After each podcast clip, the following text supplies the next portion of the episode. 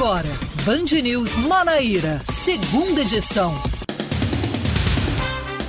5 horas e 4 minutos em João Pessoa, 5 e 4 na Paraíba. Boa tarde para você ouvinte que está sintonizado conosco aqui na Band News FM Manaíra. Está no ar o Band News Manaíra, segunda edição, onde eu que chego agora, Oscar Neto, juntamente com a sua Eli Gonçalves, vamos trazer as principais informações desse início de semana na capital paraibana, hoje 14 de fevereiro de 2022. Sueli Gonçalves, boa tarde para você.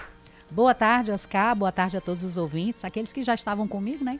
Que a gente continue até às 6 horas aí trazendo muitas informações no Band News Manaíra, segunda edição. Quem chega agora, seja muito bem-vindo. O secretário estadual de Saúde, Geraldo Medeiros, confirma que ainda está em discussão, mas há um consenso sobre o cancelamento do feriado de carnaval aqui na Paraíba. O novo decreto estadual com medidas restritivas para conter a pandemia da Covid terá, além de cancelamento do ponto facultativo, a exigência do passaporte da vacina nas escolas. As medidas atendem às recomendações dadas pelo Ministério Público Federal, do Trabalho e o do Estado. A expectativa é que o documento seja expedido em algumas horas, já que o decreto atual tem validade até o dia de hoje. O deputado estadual Adriano Galdino anuncia que vai trocar o PSB pelo Republicanos. O presidente da Assembleia Legislativa da Paraíba falou sobre este assunto durante uma solenidade de novos filiados do Republicanos realizada hoje. Ele disse que atendeu o convite feito pelo presidente nacional do partido, Marcos Pereira. Entre os novos filiados que assinaram a ficha hoje estão os deputados federais Wilson Santiago e Edna Henrique. Quem também anunciou a, filia, a filiação ao Republicanos foi o irmão do presidente da Assembleia, Murilo Galdino. As últimas famílias da comunidade Dubai deixam os ginásios após mais de dois meses de desocupação. De acordo com a Secretaria de Desenvolvimento Social de João Pessoa, essas famílias restantes tiveram dificuldades para se inscrever no auxílio moradia e por isso não tinham como sair do local. A dificuldade veio do fato de que algumas pessoas não possuíam documentos pessoais. O processo de mudança das famílias começou ainda em dezembro, com os primeiros moradores conseguindo auxílio moradia e já na segunda semana do mês. O restante começou a sair dos ginásios a partir de, acordo firmado entre a prefeitura e as famílias, que garantia, além do subsídio, do subsídio, que seria construído um conjunto habitacional para todos os moradores. O prazo de entrega do condomínio é dezembro deste ano. E a primeira-dama, Michele Bolsonaro, virá à Paraíba amanhã. A esposa do presidente Jair Bolsonaro participará da inauguração do Centro de Referência Multiprofissional em Doenças Raras no bairro dos Bancários, na capital do estado. A solenidade será às 10 da manhã. O prefeito da cidade, Cícero Lucena, o vice-prefeito Léo Bezerra e os secretários da gestão municipal também já confirmaram presença. A semana do Botafogo começa com saldo positivo depois da vitória no último sábado pela Copa do Nordeste por 1 a 0 sobre o Atlético é, de Alagoinhas. Porém, o técnico Gerson Guzmão não está satisfeito com o zagueiro Luiz Eduardo, o volante Everton Heleno e os atacantes Rony e Siloé. Depois de críticas por não escalar o quarteto, Gerson explicou que o motivo pelo qual os jogadores ficaram de fora foi o baixo nível técnico de rendimento e também de comprometimento dos quatro jogadores. Band News. Tempo.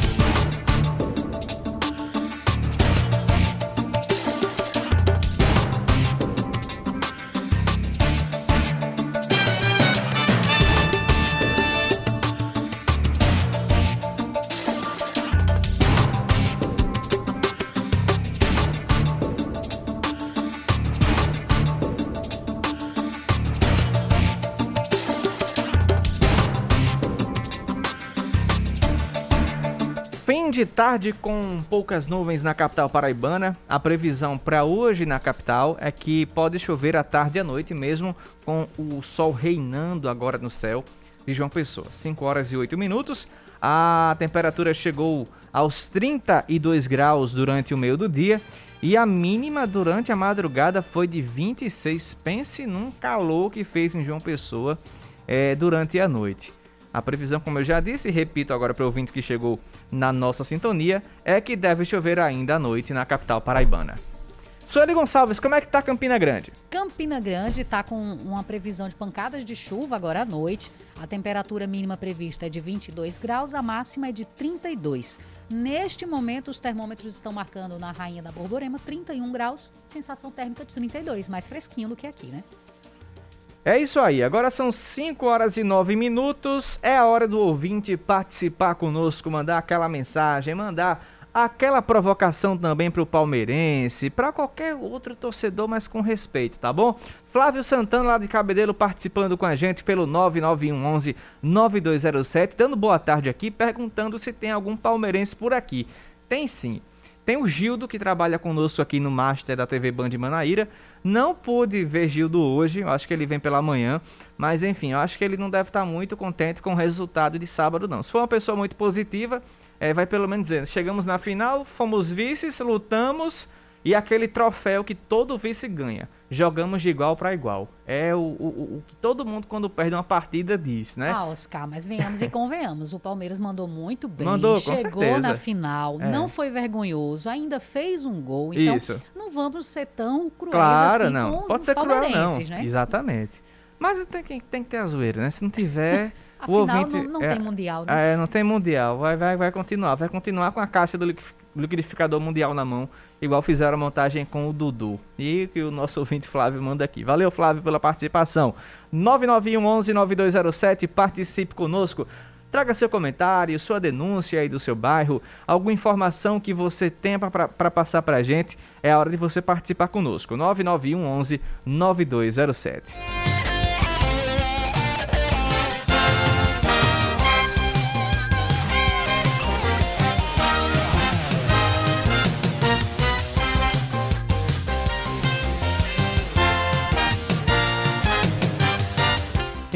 Daqui a pouco vamos começando com as informações. O Murilo, Murilo manda mensagem pra gente.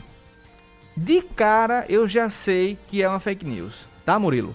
Já respondendo a sua pergunta. A mensagem que o Murilo manda é a seguinte: um linkzinho com a mensagem encaminhada de diversas pessoas. Diz assim: vê se você tem direito de receber o auxílio cesta básica para compra de alimentos. É só fazer o cadastro e consultar se foi aprovado para começar a receber o benefício do governo no site sexta.auxílio-oficial.com. Até o momento eu não soube nenhum programa do governo federal com relação ao auxílio cesta básica. Murilo, infelizmente isso aí é fake, então você pode passar até para a pessoa que já repassou essa mensagem para você, para que esse, esse, essa campanha, digamos assim, pare aqui no WhatsApp da rádio e não, e não siga adiante, certo? É, é uma fake news é, até pelo, pelo próprio site você já percebe que não tem nada a ver. Tudo que é do governo federal tem gov no meio. Ponto gov. Ponto gov, ponto gov. É. Não, não vou dizer que são todos os sites que tem ponto gov que são, digamos assim, são é, aceitos, são verídicos, né, oficiais. É sempre bom pesquisar tem Mas um Google para pesquisar. Eu faço até um alerta mais aí com relação a esses links ah. que são encaminhados, Oscar, porque através deles é que acontecem os roubos dos dados das Exatamente. pessoas. Porque lá vai direcionar você. Então, existem várias possibilidades quando você clica num link como esse, que é ou você vai preenchendo e acaba fornecendo dados para aquelas pessoas que estão ali uhum. só para usurpar as, as informações, ou até mesmo instalam vírus dentro do seu aparelho, que esses vírus serão responsáveis por hackear é verdade. É, informações do seu celular ou do seu notebook, computador, seja lá qual for. Então, tem que ter muito cuidado ao clicar nesses links que são encaminhados como se fossem de correntes de WhatsApp. É muito perigoso isso, então as pessoas que recebem esse tipo de informação é bom ir em sites oficiais do governo, uhum. buscar informações sobre esse assunto para só assim repassar as informações. E outra coisa, tá com dúvida? Não se acanhe. Pergunte a gente que a gente procura saber para você também. Se tá com dúvida, pode mandar Exatamente. esse link aqui e perguntar Oscar, ou, ou Sueli, ou Kaká, ou Raíssa, ou Leandro, enfim, que a gente tá disposto aqui a ajudar você a combater também essas fake news que rolam é, por aqui no país. 5 horas e 13 minutos em João Pessoa, 5 e 13 aqui na Paraíba. E o governo do estado deve divulgar ainda hoje um novo decreto com medidas restritivas contra a Covid. De acordo com o secretário estadual de saúde, o Geraldo Medeiros, ainda está em discussão, mas uma, há um consenso do colegiado sobre o cancelamento do feriado de carnaval. A recomendação de cancelar o feriado foi anunciada este mês pelo Comitê Científico do Consórcio Nordeste, do qual o professor Sérgio Rezende é coordenador. Ele está na linha com a gente e conversa conosco a partir de agora sobre esses e outros assuntos relacionados à pandemia aqui nos estados nordestinos. Professor Sérgio, seja muito bem-vindo à nossa programação. É, boa tarde, é uma satisfação grande estar voltar, voltar a falar com vocês, mas é uma pena que o assunto é o mesmo, que não acaba nunca, né? É verdade, Sérgio. É, é, é o sentimento de todo mundo, de ouvinte, de locutor, Exato. de repórter, de todo mundo aqui. Infelizmente, a gente vai passar mais uma, um, digamos assim, um carnaval, que é uma das festas mais populares desse país. Vamos ter que passar novamente em casa. Esperamos que todo mundo aceite essas recomendações. Mas, professor Sérgio, fazendo um apanhado dos estados do, do, Nordeste, que é, um, é uma região imensa, uma região onde cada estado tem a sua cultura, cada estado tem a sua, é, digamos, sua situação da Covid-19. Pernambuco tem mais casos, a Paraíba já mais um pouco mais tranquila, mas essa recomendação, é, ela engloba toda essa, essa, essa, essa região ou é mais por conta de um estado só? Como é que está a situação nesse momento na região? Veja, a situação na região é semelhante à situação no Brasil. O número de casos, a partir de metade do mês de janeiro, começou a crescer e em todos os estados, assim como no Brasil, o número, o número, a média de casos hoje é maior do que o pico que nós tivemos em junho de 2021. É, aquele pico de junho de, de, do ano passado foi o pico da segunda onda. Nós estamos agora na terceira onda e todos os estados têm um número de, é, de casos maior. O caso da Paraíba é 50% maior. O caso do Ceará é quase o dobro. O fato é que todos os estados têm mais casos. Agora, felizmente, por várias razões, uma delas é que grande parte da população está vacinada, o número de mortes é menor do que no pico anterior. A Paraíba, no pico, chegou a ter 50 mortes por dia, que é um número muito grande. Hoje o número é, é um pouco menos de 20. É, isso, isso vale para todos os estados. O número de mortes não acompanhou, felizmente, o número de casos. Mas todos os estados estão ainda no pico do, do número de casos. E foi por conta disso que o nosso comitê resolveu recomendar o cancelamento dos feriados de carnaval, a proibição das festas, tanto públicas quanto privadas, porque nós temos que acabar com essa pandemia. Precisamos acabar a pandemia para salvar o São João. O São João vai ser mais importante para nós. É verdade, é verdade. É, é pensar no futuro, né, professor? Exatamente. E, e só tem um jeito, realmente, desse vírus desaparecer: é deixar de haver o contato entre as pessoas. E a partir do instante em que o número de pessoas infectadas fica muito pequeno, o vírus gradualmente vai desaparecendo, porque ele se multiplica nas pessoas. Se não tiver é, infecção de uma pessoa para outra, o vírus desaparece. Então, esse foi o espírito da nossa recomendação. Professor, é, é o seguinte: agora a, a, a, grande dúvida que a gente até conversou com o secretário estadual de saúde, Geraldo Medeiros, hoje pela manhã, é com relação aos eventos privados. Ele admitiu que é praticamente impossível que o governo ele consiga fazer toda essa, essa fiscalização nos eventos privados que acontecem em locais fechados, enfim, às, vezes as empresas não, não os, os, os, produtores de eventos, eles não têm aquela responsabilidade, mas e aí? Como é que o Estado pode se comportar com relação aos privados se mesmo o Estado não consegue nem, ter, nem, nem dar conta desses eventos também e já que os públicos não acontecem? Veja, o, o secretário tem toda a razão. É impossível o Estado estar presente em todas as localidades para estar tá vigiando, fiscalizando, tomando medidas repressivas. Agora, é importante que o decreto seja claro e que ele proíba Sabe por quê? Porque isso vai inibir algumas festas privadas, vai inibir as pessoas.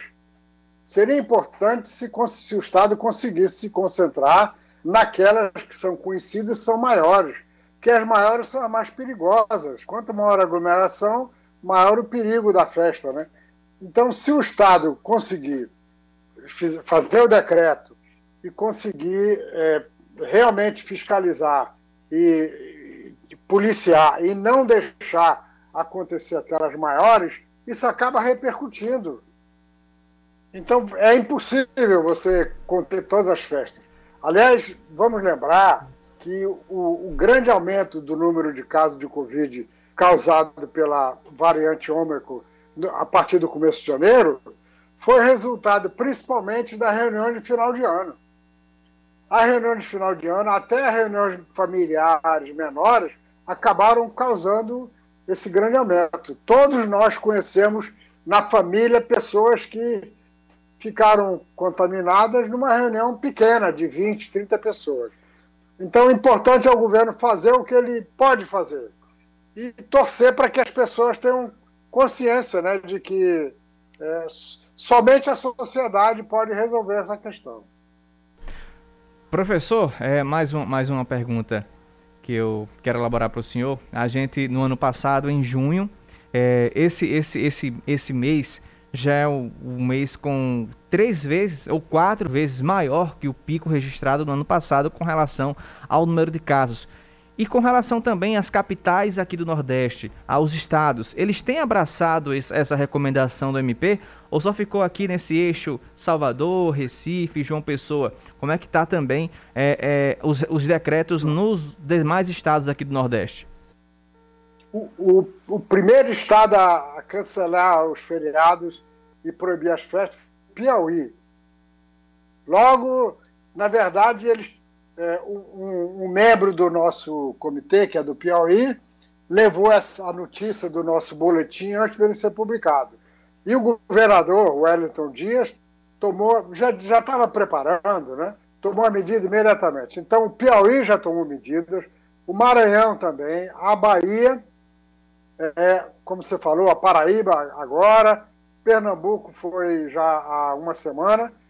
Eu não tenho notícia do, de Sergipe e de Alagoas, mas os outros estados todos tomaram medidas. Mas eu acredito que Sergipe e Alagoas também, se não tomaram, estão tomando. Então é muito importante que o Nordeste dê exemplo. Olha, e o resultado disso aparece no balanço final, hein? Os estados do Nordeste têm hoje menos mortes pela Covid por habitante do que todos os estados, do que a média nacional. O número de mortes por habitante da Paraíba, de Pernambuco, de Alagoas, de Sergipe, Bahia, é menor do que a média nacional. Isso é resultado do fato que os governadores resolveram ouvir a ciência. Né? Enquanto o governo federal faz pouco para a ciência, os governadores resolveram usar, ouvir a ciência. E o resultado está agora nós temos muitas mortes, temos uma dificuldade muito grande, mas o Nordeste está dando um exemplo ao resto do Brasil. Pois bem, são 5 horas e 22 minutos. Conversamos agora com o coordenador né, do consórcio Nordeste, o Sérgio Rezende. Professor Sérgio, muito obrigado mais uma vez pelas informações é, esclarecidas aqui na Band News. E até uma próxima, esperamos com a notícia um pouco mais confortante, né, doutor? Né, professor? Isso. Que, que junho que seja que junho seja anarrier, né, para todo mundo. Exatamente. Agora 5h23, já já voltamos com mais informações. Você está ouvindo Band News Manaíra, segunda edição.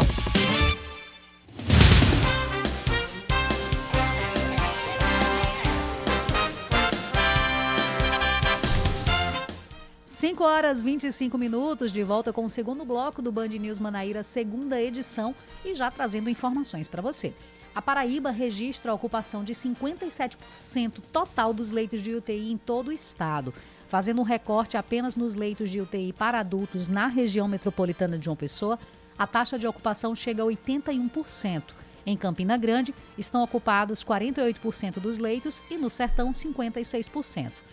É, nove óbitos foram registrados nas últimas 24 horas. Com isso, o estado totaliza 9.956 mortes, com um registro de 1.318 novos casos de Covid. Entre os casos confirmados neste boletim, nove são moderados ou graves, 1.309 são leves. Agora, a Paraíba totaliza 544.249 casos confirmados da doença. A Secretaria de Saúde alerta para a importância da vacinação contra o HPV. A infecção por papilomavírus humano, o HPV, é o principal fator de risco para o desenvolvimento do câncer do colo do útero. Apesar de ser uma doença evitável, tratável e com vacina disponível na rede pública de saúde, o Brasil tem incidência de 16 mil casos por ano, de acordo com o Instituto Nacional do Câncer. O câncer de colo do útero é o quarto tipo mais prevalente do Brasil e no mundo, e o terceiro com maior grau de mortalidade no país. O trecho da rodovia da BR-230 entre os viadutos de Intermares em Cabedelo está interditado temporariamente para o tráfego de veículos a partir de hoje. Com isso, de acordo com o Departamento Nacional de Infraestrutura de Transporte, os condutores devem utilizar as vias marginais. O DENIT explicou que vão ser implantadas as fundações dos pilares centrais da passarela de pedestre que está sendo construída para a maior segurança das pessoas que atravessam a rodovia no bairro de Intermares para a Praia do Jacaré. A previsão é que os serviços sejam concluídos no fim do mês de março. A Prefeitura de João Pessoa abre o novo CREI no Alto do Mateus para receber 100 crianças. A unidade é fruto de uma parceria da Prefeitura com a ONG Beira da Linha. A unidade vai atender alunos de seis meses aos cinco anos. No primeiro dia de aula foram recebidas as crianças do maternal e pré-escola. Na próxima semana, os serviços serão iniciados também para o berçário. O prefeito Cícero Lucena e o vice-prefeito Léo Bezerra participaram do primeiro dia de funcionamento. Esporte Sueli. Olha, uma chuva de gols aconteceu no estádio, no estádio Domingão, em Horizonte, pela quarta rodada da Copa do Nordeste, mas não foi favorável para o Campinense, que perdeu para o Floresta de 4 a 3. Com a vitória, o Floresta chega aos quatro pontos, ficando na sétima posição do Grupo B. O Campinense segue sem vencer no torneio e, com dois pontos, está na sexta posição do Grupo A. Na próxima quarta-feira, a Raposa enfrenta o Altos.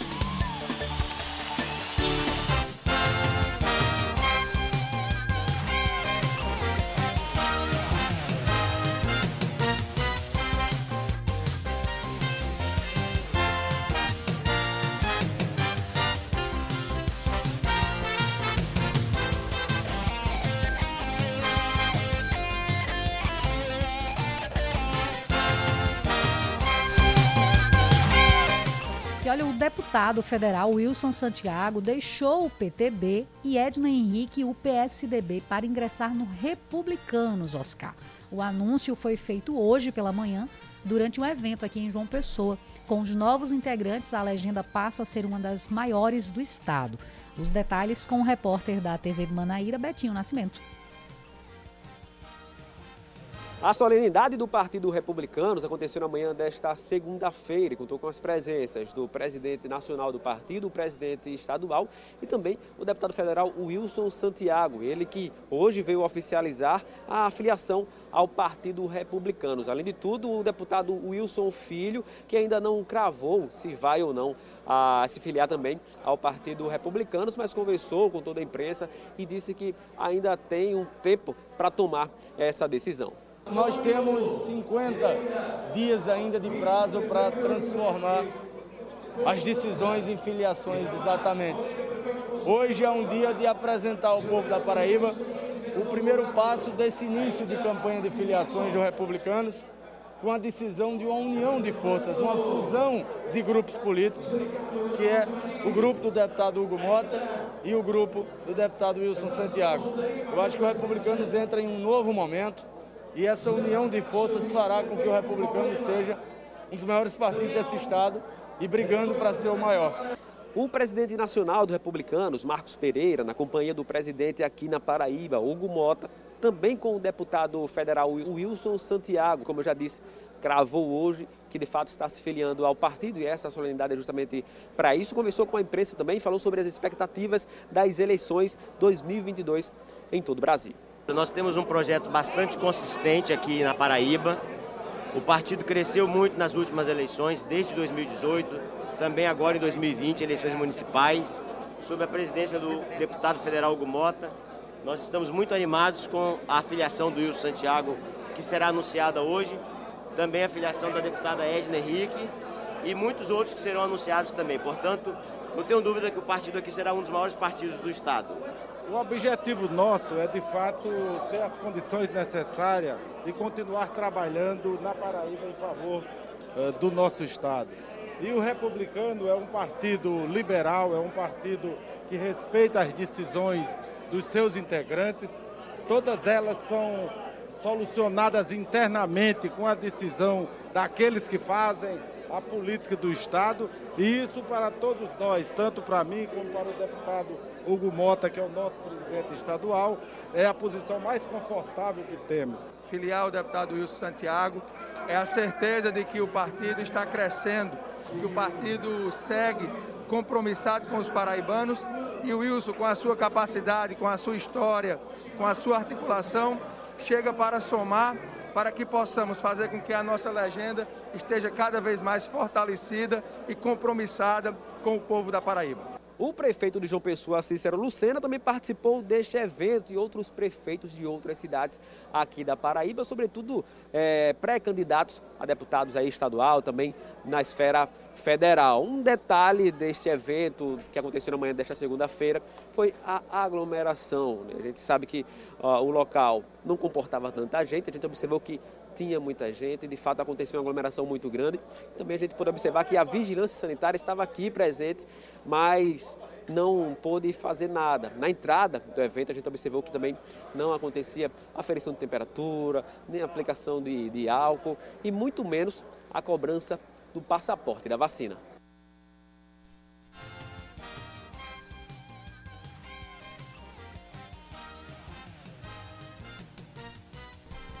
E olha, Ascar, durante a solenidade de filiação dos deputados federais é, Edna Henrique e também Wilson Santiago, o presidente nacional do Republicanos, Marcos Pereira, convidou o presidente da Assembleia Legislativa, Adriano Galdino, e todo o seu grupo político para ingressar na legenda. Um deles é o irmão de Adriano, que é Murilo Galdino, que é pré-candidato a uma vaga na Câmara Federal. Galdino prontamente aceitou o convite e ressaltou que chega ao partido como soldado para ajudar a compor e de forma humilde. Fez nem suspense, né, Sueli? Não, fez Foi nem aceitando suspense. logo a, o convite aí do republicano. E já trazendo o irmão junto. É, que é o, o, digamos assim, um novo cidadania, né? Você lembra quando João Azevedo foi para cidadania, muita gente se filiou, alguns ficaram ainda no, ainda no PSB, mas o Republicanos aí veio com força total e Adriano Galdino, que era um mero convidado, acabou ali, ah, tem uma ficha aqui, vou me filiar, Vou me né? Não vou filiar. perder muito tempo não. É. Mas enfim, são 5 horas e 34 minutos e a gente continua é, falando sobre política, filiações, enfim. O deputado federal Pedro Cunha Lima anunciou hoje que vai se afastar por quatro meses da Câmara Federal. Quem assume a cadeira é Patrick Dornelles, suplente do PSB com 13.809 votos, que convive com uma síndrome genética rara, a mucopolissacaridose 4. Essa é a primeira vez na história que um deputado portador de doença rara assume um mandato no Congresso Nacional no mês em que é celebrado o Dia Mundial de Doenças Raras, com o objetivo de sensibilizar para o tema. É, e a gente tem aqui uma fala até do Patrick também. Tenha consciência que esse é um momento histórico, não só para a nossa amada Paraíba, como para todo o Brasil. Justo no mês de conscientização das doenças raras, teria a oportunidade de ser o primeiro parlamentar com uma doença rara e grave, a representar a causa no Congresso Nacional. E acreditem, muitos impossíveis e muitos paradigmas foram quebrados por esse momento se concretizar. Tenho uma eterna gratidão ao deputado federal Pedro Cunha Lima, que independente do pleito que se avizinha, estará se licenciando na próxima semana para dar a oportunidade à causa dos raros, que representa diretamente 13 milhões de pessoas no Brasil. Ele, inclusive, já adiantou que o trabalho por lá já começou e se pôs totalmente à disposição do povo. Estou trabalhando, juntando demandas, projetos, conversando com associações, médicos, inclusive nas redes sociais. Estou já, desde já, aguardando e pondo em prática as demandas levantadas. E desde já coloco também à disposição para novas, para mais e mais pessoas, pois eu tenho consciência que eu sou a voz do povo. Então, o que precisar, estou, tenha, pode contar comigo. Patrick finalizou a entrevista afirmando que um centro de referência de doenças raras na Paraíba será inaugurado amanhã e que a presença da primeira-dama Michele Bolsonaro está confirmada nesse evento uma luta antiga, é um centro de referência dessas áreas na Paraíba, que é lei, na verdade, desde 2011, uma lei estadual, um fruto do trabalho já de muitos anos, sonho, e agora será inaugurada amanhã com a presença da primeira-dama do estado da Paraíba, a primeira-dama do Brasil que vier para nos, nos prestigiar. Pela ordem de suplência, caberia ao suplente Rafafá, também de Campina Grande, assumir mais uma vez o mandato com a licença de Pedro Cunha Lima mas ele decidiu abrir espaço para a chegada do colega na Câmara Federal.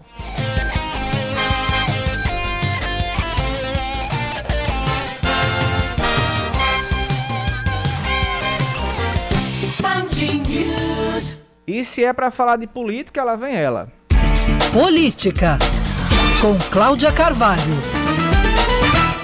A Operação Calvário, deflagrada aqui na Paraíba a partir de dezembro de 2018, para apurar desvio de dinheiro dos cofres públicos durante os governos de Ricardo Coutinho caminha para se tornar uma grande pizza. Saiba o porquê na coluna de Cláudia Cavalho.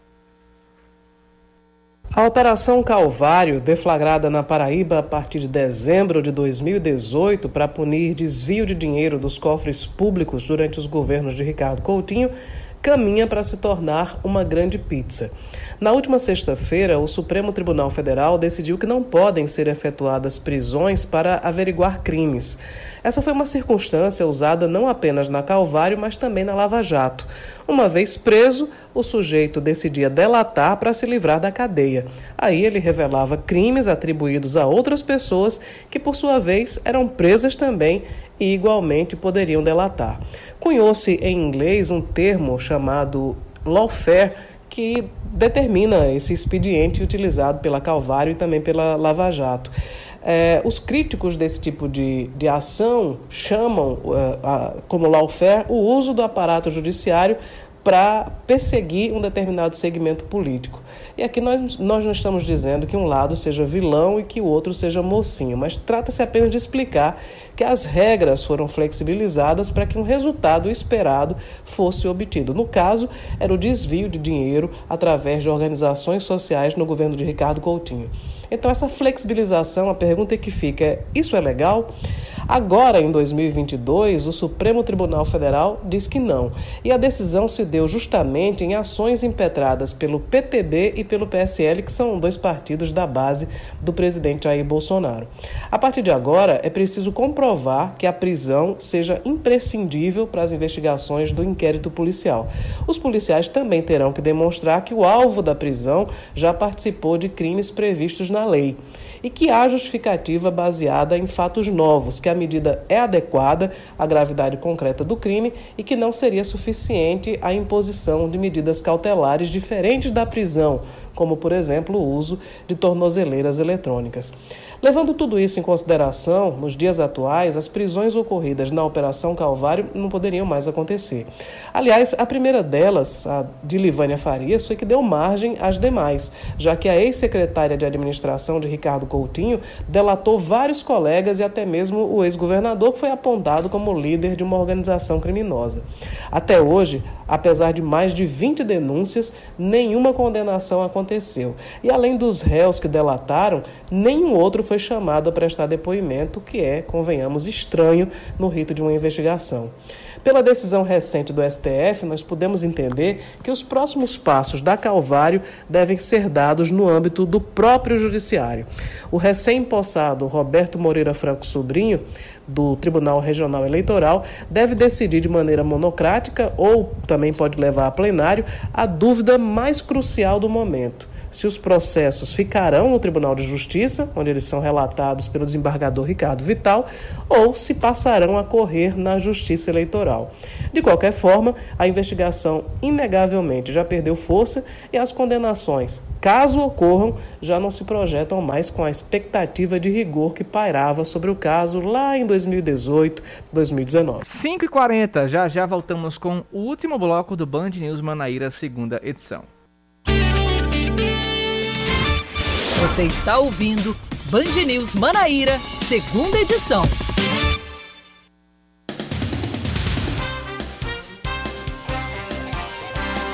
Cinco horas e 42 minutos em João Pessoa, 5 e 42 na Paraíba. Voltamos com o último bloco do Band News Manaíra, segunda edição. Os professores da rede municipal de Campina Grande entram em greve no mesmo dia que as aulas são retomadas. Os profissionais pedem reajuste integral de 33% é, para quem já está na ativa, aposentados e pensionistas, conforme oficializado pelo Ministério da Educação há duas semanas a Prefeitura propôs um aumento de um pouco mais de 16% no salário base para os que estão na ativa e a mesma porcentagem em forma de abono temporário. Desse modo, até o fim do ano, o aumento seria totalmente incorporado. Uma parte da categoria não aceitou a proposta e, com isso, não houve aulas em algumas unidades de ensino. Já a Prefeitura de Bahia, a prefeita Luciene Gomes, anuncia o reajuste de 33,24% para professores e demais profissionais do magistério da rede municipal de ensino. O projeto de lei será encaminhado à Câmara dos Vereadores esta semana para que as medidas sejam amparadas em lei. De acordo com a proposta apresentada pela chefe do executivo, a prefeitura dá um passo histórico e faz um grande esforço para a valorização dos profissionais ao garantir o reajuste e corrigir distorções. A correção era há muito tempo aguardada pela categoria. Um levantamento feito pelo Instituto de Pesquisa Alfa Inteligência diz que 7 em cada 10 paraibanos apoiam a vacina contra a Covid para crianças. Hoje, a campanha de vacinação para o público infantil no estado completa um mês. Nesse período, em João Pessoa, cerca de 30% das crianças foram vacinadas com a primeira dose. A aceitação da população do estado à vacina foi comprovada em um levantamento com 1.023 pessoas acima de 16 anos ouvidas em todas as regiões da Paraíba. Eu ainda acho que esses 7 em cada 10 eu acho muito, viu? Porque com certeza, Sueli, você deve conhecer algum pai ou mãe que está resistente ainda. Ah, conheço. Na minha família um. eu conheço pelo menos dois estão resistentes, que estão esperando, é, que não, eu não vou vacinar agora, que eu vou esperar mais um pouquinho. E, e desse jeito, infelizmente. É verdade. Bem, seguindo, Vamos os seguir. portos pesqueiros da Paraíba vão receber 700 milhões em, rea, em restauração. O anúncio foi feito pelo presidente Jair Bolsonaro pelas redes sociais. Segundo o gestor, o valor é fruto de uma articulação entre o Ministério da Agricultura e a Secretaria Especial do Programa de Parcerias de Investimento.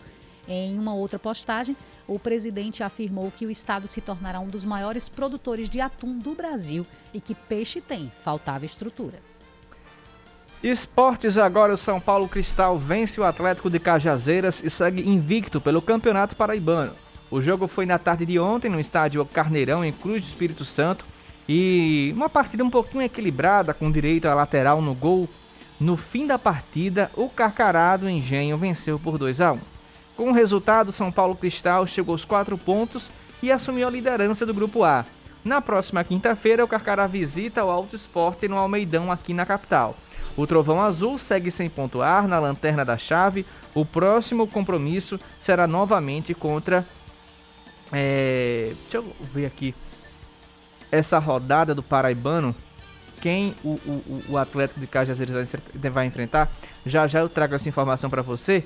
É, esse jogo vai ser dia 7 de março. Mas enfim, tem ouvinte participando com a gente aqui. É, o Fred lá dos bancários perguntou o seguinte. Disse o seguinte, é, comentando até a, a, chamada que nós fizemos aqui da transmissão de amanhã, que você não pode perder, Botafogo e Fortaleza. Ele diz, boa tarde, Oscar. É amanhã e manda foto aqui com a camisa e o escudo do Fortaleza. Um dos escudos mais bonitos do Brasil, que eu acho, depois do Vasco, é o do Fortaleza, com certeza. E já tá aqui dizendo, é, dizendo assim: sai pra lá, Kaká, segunda vitória nada. Porque a Kaká disse que ia ser a segunda, segunda vitória do Belo na Copa do Nordeste. Mas o Fortaleza, ele meteu 5 a 0 no Souza na, na, nas primeiras rodadas. E eu acredito que o Belo também não está preparado para enfrentar esse Fortaleza aqui no estádio Almeidão, não, viu? É, mas enfim, Fred já disse que vai acompanhar do primeiro ao último minuto essa partida aqui com a gente. Obrigado, Fred, pela participação. Te espero amanhã aqui na Band News para acompanhar essa transmissão. Ricardo, também falando de esporte. Pessoal, cheguei. Passando para registrar que o mundo do futebol continua tudo igual. Palmeiras não tem mundial. Até rimou essa, nossa, essa, essa fala do nosso ouvinte Ricardo. Obrigado a vocês, ouvintes, que participam junto com a gente aqui na Band News. 5h47.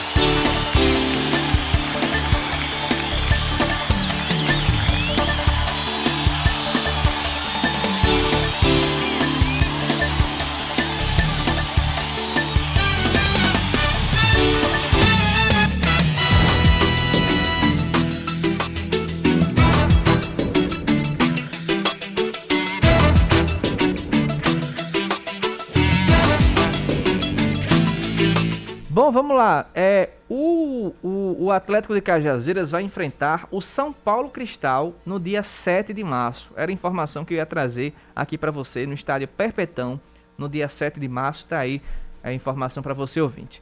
5 horas e 48 minutos. Sueli Gonçalves.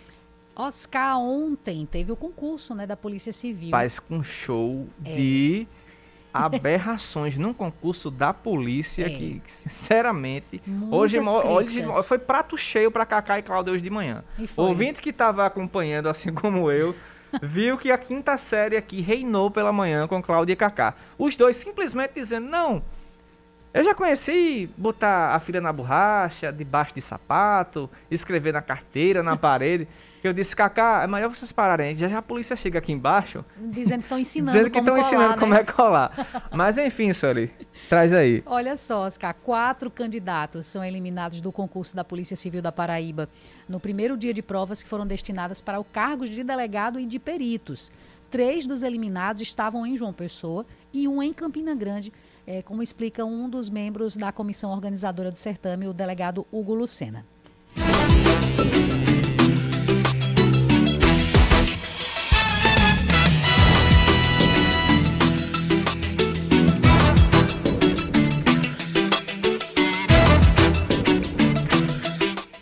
Daqui a pouco, então, a gente traz a fala do delegado Hugo Lucena, né, com relação ao certame. Quem costuma fazer concurso já sabe que você vai com o que você estudou. Exatamente. É, com o que você se preparou. Ali e, acabou, né? Ali já era. Pois é. E olha que existem pessoas que acabam nem estudando também, né?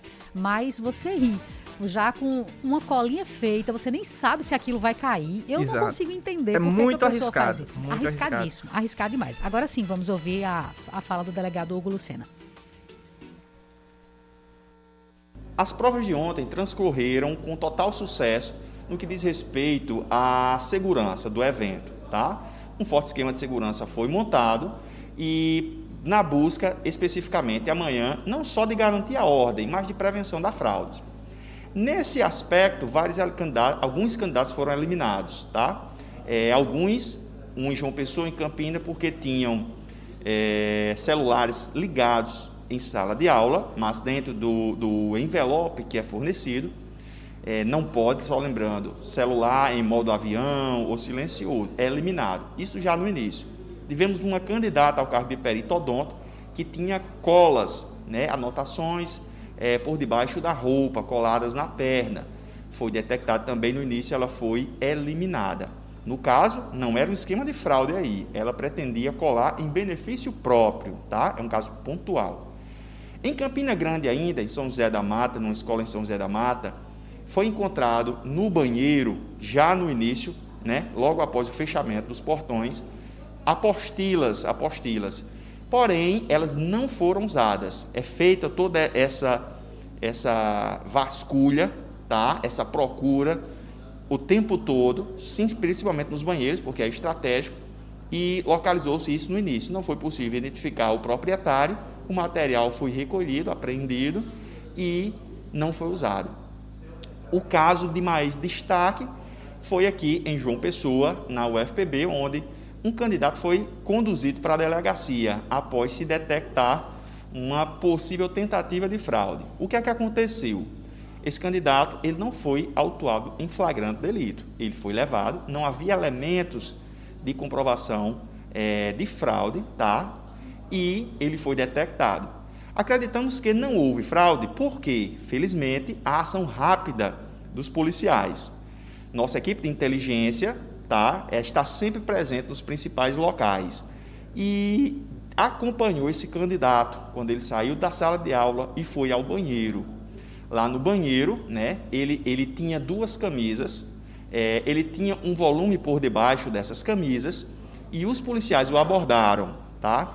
Não deu tempo de, de qualquer é, esquema ser aplicado, né, mas ele foi apreendido quando ele saiu com esse material. Não pode. Tá? A prova, ele tinha a prova e tinha também um celular. Ele desmaiou, é, se identificou como advogado, não é advogado, tá? é bacharel em Direito do Espírito Santo e foi conduzido para a delegacia. Todo o material foi apreendido e o inquérito foi instaurado. Já falar uma coisa aqui, é, a gente sabe que não é certo filar em concurso em prova nenhuma, porque você está sendo desonesto. Agora, no concurso na polícia, da polícia civil, que tem policial treinado para tudo quanto é coisa, que a polícia que investiga mesmo, que sabe os seus passos, os peritos que sabe... estão ali, né? É, é, os peritos estão ali trabalhando, o pessoal que é escolhido para fazer a fiscalização é treinado para isso. Como ele falou, o rapaz aí tinha duas camisas e um volume. Minha gente. É, é, é como você disse, aquela operação gabarito, a gente viu que foi uma coisa de cinema. É. Ponto eletrônico, QG num, num, num, condomínio aqui na capital. É, quando fala em filar em concurso, eu penso nisso, Oscar. Exatamente. Eu penso assim, de todo um aparato tecnológico, uhum. toda uma questão, um pontinho movido como um brinco, alguma coisa que seja. Eu penso uma coisa é... bem filme de ficção científica. Exatamente. E não você escrever numa perna ou colocar preso numa blusa, é, uma é. cola. Não, não, não. Não, não, não há condição. Não, não dá para pensar. Eu acho que nem os policiais acreditaram quando, quando perceberam essa atitude aí. Eu acho que caíram na risada, com certeza. Mas e chegar com o telefone ligado? Qual a pessoa que chega numa escola para fazer um concurso e deixa seu telefone ligado? Tinha gente lá que esqueceu o passaporte, esqueceu o, o documento, aí na entrada não tá aqui no celular. Pô, brincadeira, bicho. É, e é o que mais se avisa. Exatamente. No concurso que você deve levar o documento com foto que seja impresso, porque uhum. o aparelho ele fica retido. Exato. Você não fica com o aparelho. Olha, pensa um show de aberração desse pessoal aí. Pô, gente, nem aprendam. Ainda bem que foram desclassificados, porque assim a gente sabe que a gente não terá pessoas, é, pessoas desclassificadas tipo, né, na, na Polícia Civil. 5h55 agora e as aulas da rede estadual de ensino começaram hoje em toda a Paraíba. Para saber como está sendo a retomada dos trabalhos, Cacá Barbosa e Cláudia conversaram com o secretário estadual de Educação, Cláudio Furtado, que traz mais informações. Cláudio Furtado, conversa com a gente a partir de agora. Como é que está sendo essa retomada dos trabalhos na rede estadual de ensino, essa volta às aulas? Está sendo presencial, está sendo remota, está sendo tranquilo esse retorno? Faça um balanço para a gente, secretário. É, as aulas estão voltando presencialmente, né, certo? no formato híbrido, é, em todas as modalidades, voltaram hoje, é, aí com cerca de 250 mil estudantes retornando às suas atividades em todo o estado da Paraíba. Cláudia?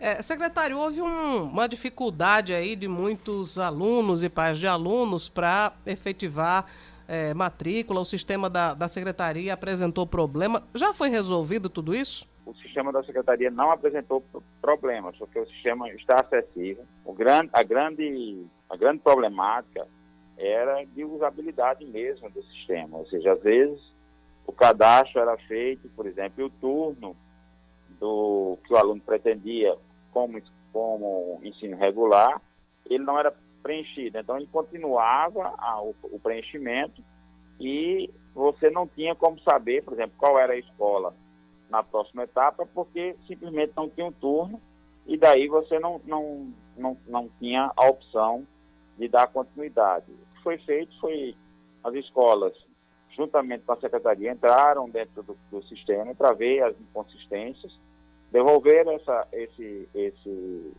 esses formulários e eles estão sendo consertados. Ou seja, mesmo hoje, aquele aluno que teve dificuldade, ele pode se dirigir à escola, certo?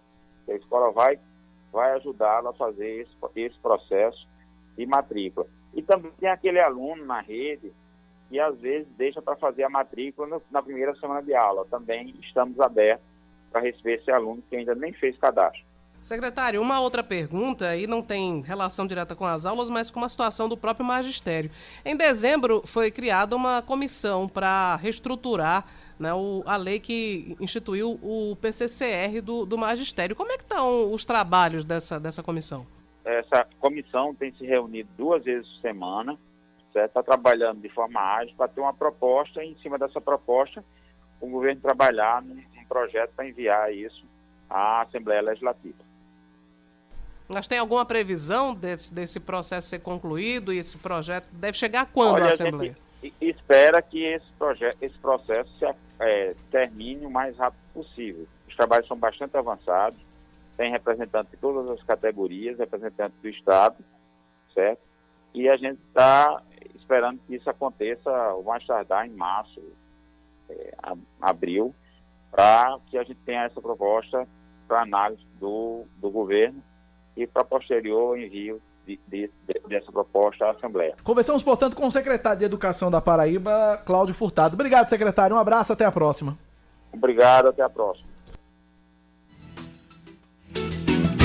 Seu caminho.